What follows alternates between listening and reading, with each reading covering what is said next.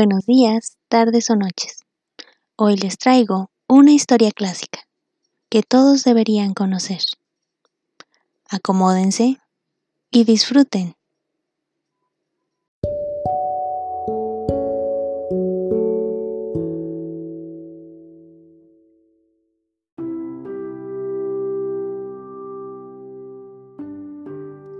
Capítulo 2. Leslie Burke.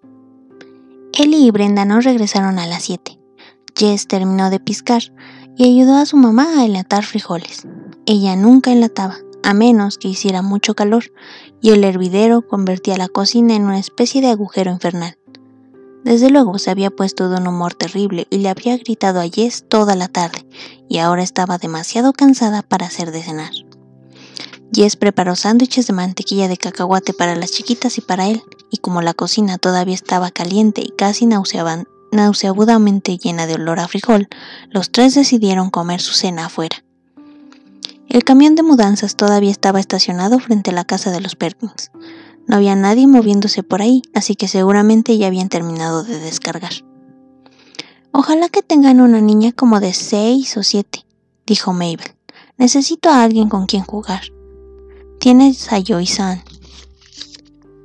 Odio a Joy-san, es solo un bebé. Joy-san hizo un gesto con el labio. Los dos vieron cómo le temblaba. Entonces su cuerpecito rechoncho se entremeció y la pequeña empezó a gritar. ¿Quién está molestando a la bebé? gritó su mamá a través del mosquitero. Jess suspiró y metió lo que quedaba de su sándwich en la boca abierta de Joy-san. Ella abrió mucho los ojos y apretó las mandíbulas sobre el inesperado regalo. Ahora quizá Jess tendría un poco de tranquilidad. Cerró el mosquitero de la puerta suavemente, entró y pasó junto a su mamá, quien se mecía mirando la televisión sentada en la silla de la cocina. En el cuarto que compartía con las pequeñas, metió la mano bajo su colchón y sacó su libreta y unos lápices. Luego se acostó en la cama boca abajo y se puso a dibujar. Jess dibujaba como algunas personas beben whisky. La paz comenzaba en la parte superior de su confundido cerebro y se derramaba por el interior de su cuerpo, fatigado y tenso. Sí que le encantaba dibujar, sobre todo animales, pero no animales comunes como la señorita Bessie o los pollos, sino animales locos, con problemas. Por alguna razón, lo que le gustaba era poner a sus animales en situaciones difíciles. Este era un hipopótamo que había caído justo en la orilla de un acantilado y caía dando vueltas y vueltas. Se notaba porque había dibujado líneas en espiral hacia el mar, donde los peces con ojos desorbitados trataban de saltar fuera del agua. Había un globo sobre el hipopótamo donde se supone que debía ir la cabeza, pero en este caso estaba en su trasero. Uy, creo que se me olvidó ponerme los anteojos, decía. Jessie comenzó a sonreír. Si decidía mostrárselo a Mabel, le tendría que explicar cuál era el chiste, pero una vez que lo hiciera ella se reiría a carcajadas, como al público de un programa de tele en vivo. También le gustaría mostrarle sus dibujos a su padre, pero no se atrevía.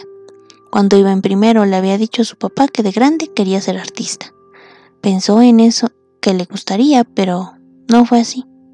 ¿Qué es lo que te están enseñando en esa maldita escuela? Son una bola de viejas locas que quieren convertir a mi hijo en un se detuvo antes de decir la palabra, pero Jess había entendido el mensaje. Era de esos mensajes que no se te olvidan, incluso después de cuatro años. Lo peor de todo es que a ninguno de sus maestros le gustaban sus dibujos. Cuando lo cachaban haciendo garabatos, se quejaban del desperdicio, desperdicio de tiempo, de papel, de habilidad, excepto la señorita Edmonds, la maestra de música. Ella era la única a la que se atrevía a enseñarle cosas y solo había estado en la escuela un año y nada más los viernes. La señorita Edmonds era uno de sus secretos. Estaba enamorado de ella. No era un amor tonto como esos de los que hablaban sus hermanas mientras chismorreaban y se reían por teléfono. Este era demasiado real y demasiado profundo para hablar de ello, hasta para pensarlo. Tenía una larga y negra cabellera llena de movimiento y unos ojos azules, muy azules. Tocaba la guitarra como un artista que ha grabado discos y todo, y tenía una voz suave que flotaba y hacía que Jess se le estrujara todo por dentro. Santo Dios, era preciosa, y Jess le caía bien a ella. Un día del invierno pasado, Jess le había dado uno de sus dibujos. Se lo puso en la mano cuando terminó la clase y se echó a correr. El viernes siguiente ella le pidió que se quedara un minuto después de clase. Le dijo que era un extraordinariamente talentoso, que esperaba que nada lo desanimara y que debía seguir adelante. Eso significaba, supuso Jess, que ella pensaba que él era el mejor. No el tipo de mejor que contara ni en la escuela ni en la casa, sino otro tipo de mejor, pero verdadero. Jess decidió guardar esto que sabía dentro de sí mismo como si fuera un tesoro de piratas. Era rico, verdaderamente rico, pero nadie más podía saberlo excepto Julia Edmonds, su compañera corsaria. Me parece como si fuera una hippie o algo así, dijo su mamá cuando Brenda, que cursaba primero de secundaria el año pasado, le describió a la señorita Edmonds. A lo mejor era cierto. Jess no lo discutiría, pero siguió viéndola como una hermosa criatura salvaje que había caído por un momento en esa jaula sucia y fea. En esa escuela, a lo mejor, por error. Pero deseaba, y rezaba que jamás se fuera y volara lejos. Se las arreglaba para soportar toda la aburrida semana escolar, solo para disfrutar de la media hora de los viernes cuando todos se sentaban en la alfombra desgastada del salón de maestros. No había ningún otro lugar en todo el edificio donde cupieran las cosas de la señorita Edmonds. Y se ponía a cantar canciones como Mi hermoso globo, Esta tierra es tuya, Libre es tú y yo, La respuesta está en el viento, y a petición del señor Turner, el director, Dios bendiga a los Estados Unidos. La señorita Edmonds se ponía a tocar su guitarra y dejaba que los niños tocaran por turnos el arpa, triángulos, címbalos, panderos y embongo. Ay Dios, qué escándalo podían hacer. Todos los maestros detestaban el viernes y algunos chicos fingían que ellos también. Pero ya sabía que eran unos hipócritas. Hippie, pacifista, decían, aunque ya se hubiera terminado la guerra de Vietnam y se suponía que ya podía simpatizar con la paz, pero los chicos se burlaban de la señorita Edmonds, porque no se pintaba los labios y por el corte de sus jeans. Es que obviamente ella era la única maestra que había usado pantalones en la escuela primaria Lord Creek, en Washington y sus suburbios más elegantes. Bueno, hasta en Middleburg era normal que las mujeres usaran pantalones, pero no en Lord Creek, el lugar más atrasado en la moda. Allí, a la gente que le tomaba mucho tiempo entender que lo que veían en la tele era normal en todas partes. Así, los estudiantes de la escuela primaria Lord Creek se quedaban en sus pupitres los viernes con el corazón palpitando de emoción mientras escuchaban el alegre pandemonio que salía del salón de maestros. Luego pasaban media hora que les tocaba con la señorita Edmonds, hechizados por la magia de su belleza salvaje y atrapados en las redes de su entusiasmo para luego salir de ahí fingiendo que no podían ser embaucados por una hippie con jeans apretados, maquillaje en los ojos y nada de labial. Jess se quedaba callado. No serviría de nada tratar de defender a la señorita Edmonds de los hipócritas e injustos ataques. Además, ella estaba por encima de ese estúpido comportamiento. No podía afectarle nada pero cuando es posible, le robaba algunos minutos de los viernes solo para estar cerca de ella y oír su voz, suave y tersa, como gamuza, asegurándole que él era un chico maravilloso. Somos parecidos, se decía Jess, la señorita Edmonds y yo, la hermosa Julia. Las sílabas rodaban por su cabeza como un oleaje de cuerdas de guitarra. Nos pertenecemos a Lark Creek, ni Julia ni yo. Tú eres el proverbial diamante en bruto, le dijo una vez tocándole la punta de la nariz con su dedo electrizante. Pero el diamante era ella, que destellaba en medio de una montura hecha de ladrillo polvoriento y lodo sin pasto. Jessie. Jess metió la libreta y los lápices debajo de su colchón y se tendió en la cama, con el corazón rebotando contra la colcha. Su madre estaba en la puerta. ¿Ya ordeñaste? Saltó de la cama. Ahorita voy.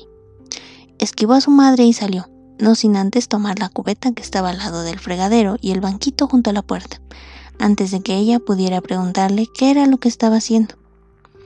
Había luces prendidas en los tres pisos de la vieja casa de los Perkins. Ya estaba oscureciendo. La bolsa de la señorita Bessie estaba tensa de tan llena y la vaca estaba inquieta e incómoda. Debió haberla ordeñado hace un par de horas. Se sentó en el banquito y comenzó a apretar y jalar. La leche tibia caía en la cubeta. Por la carretera pasaban de vez en cuando camiones con las luces bajas y encendidas. Pronto, su padre estaría en casa, así como el par de niñas mañosas que se las arreglaban para disfrutar de toda la diversión y dejarlos a él y a su madre con todo el trabajo. Se preguntó qué se habrían comprado con todo el dinero. Dios, lo que él daría por comprar un cuaderno de dibujo de verdad, con buen papel y una caja de marcadores cuyos colores se extendieran en las hojas a velocidad del pensamiento. No como estos rechonchos crayones y escolares que tienes que apretar contra el papel hasta que alguien se queja de que está a punto de romperlos. Un coche estaba dando la vuelta. Era el Wick de los Timons. Las chicas se le habían adelantado a papá Jess oyó sus voces alegres cuando se cerraron las puertas del coche. Mamá les haría la cena, y cuando él entrara a cocinar a la cocina con la leche, las encontraría todas riéndose y parloteando. A mamá se le olvidaría que estaría cansada y de malas. A él era a quien le tocaba aguantar todo eso. A veces se sentía muy solo entre todas las mujeres. Hasta el único gallo que tenían se había muerto y todavía no habían comprado otro. Su padre se iba desde que amanecía hasta que caera casi de noche. ¿Quién podía entender cómo se sentía?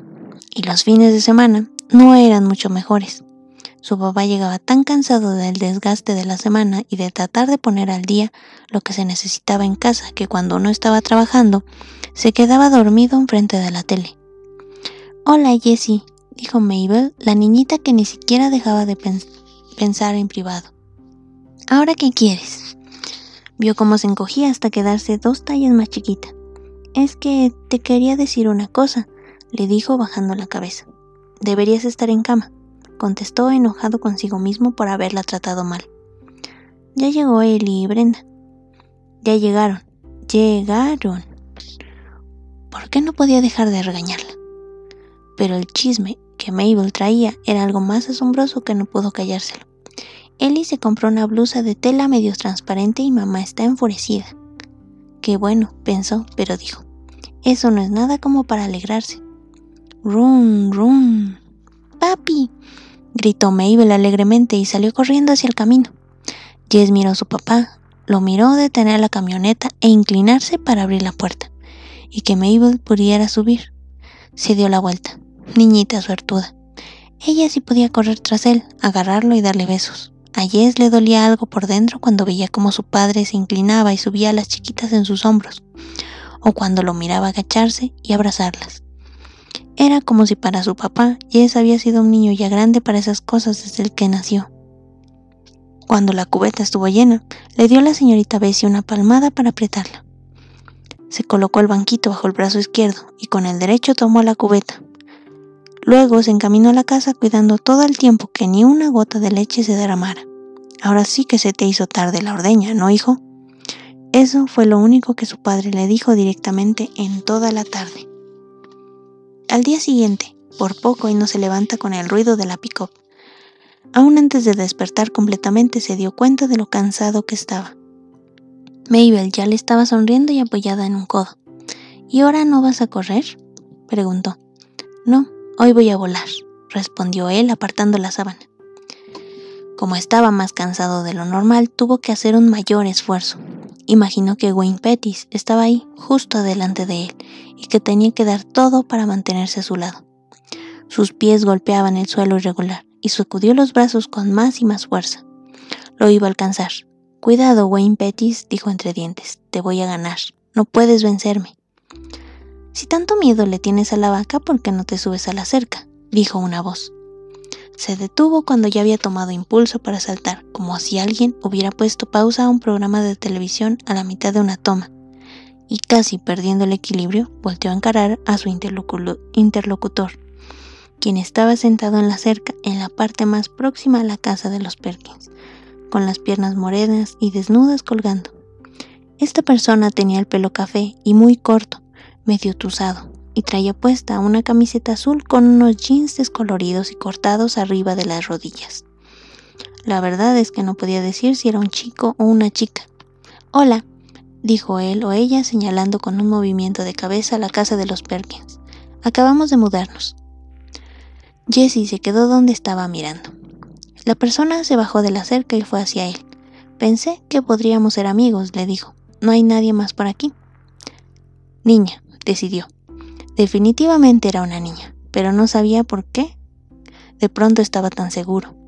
Era como de su estatura, aunque él estaba un poco más alto. Le dio gusto comprobarlo cuando la tuvo más cerca. Me llamo Leslie Borg.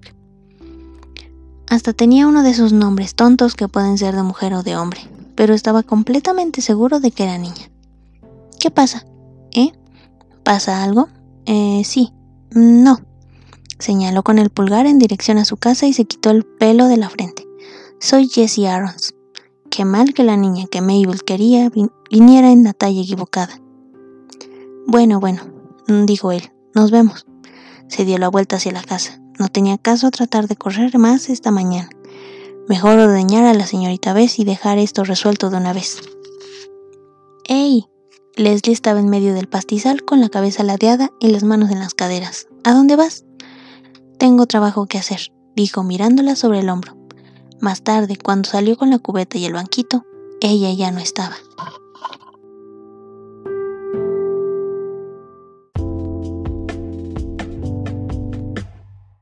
Y bien, ¿qué les pareció? Espero haya sido de su agrado.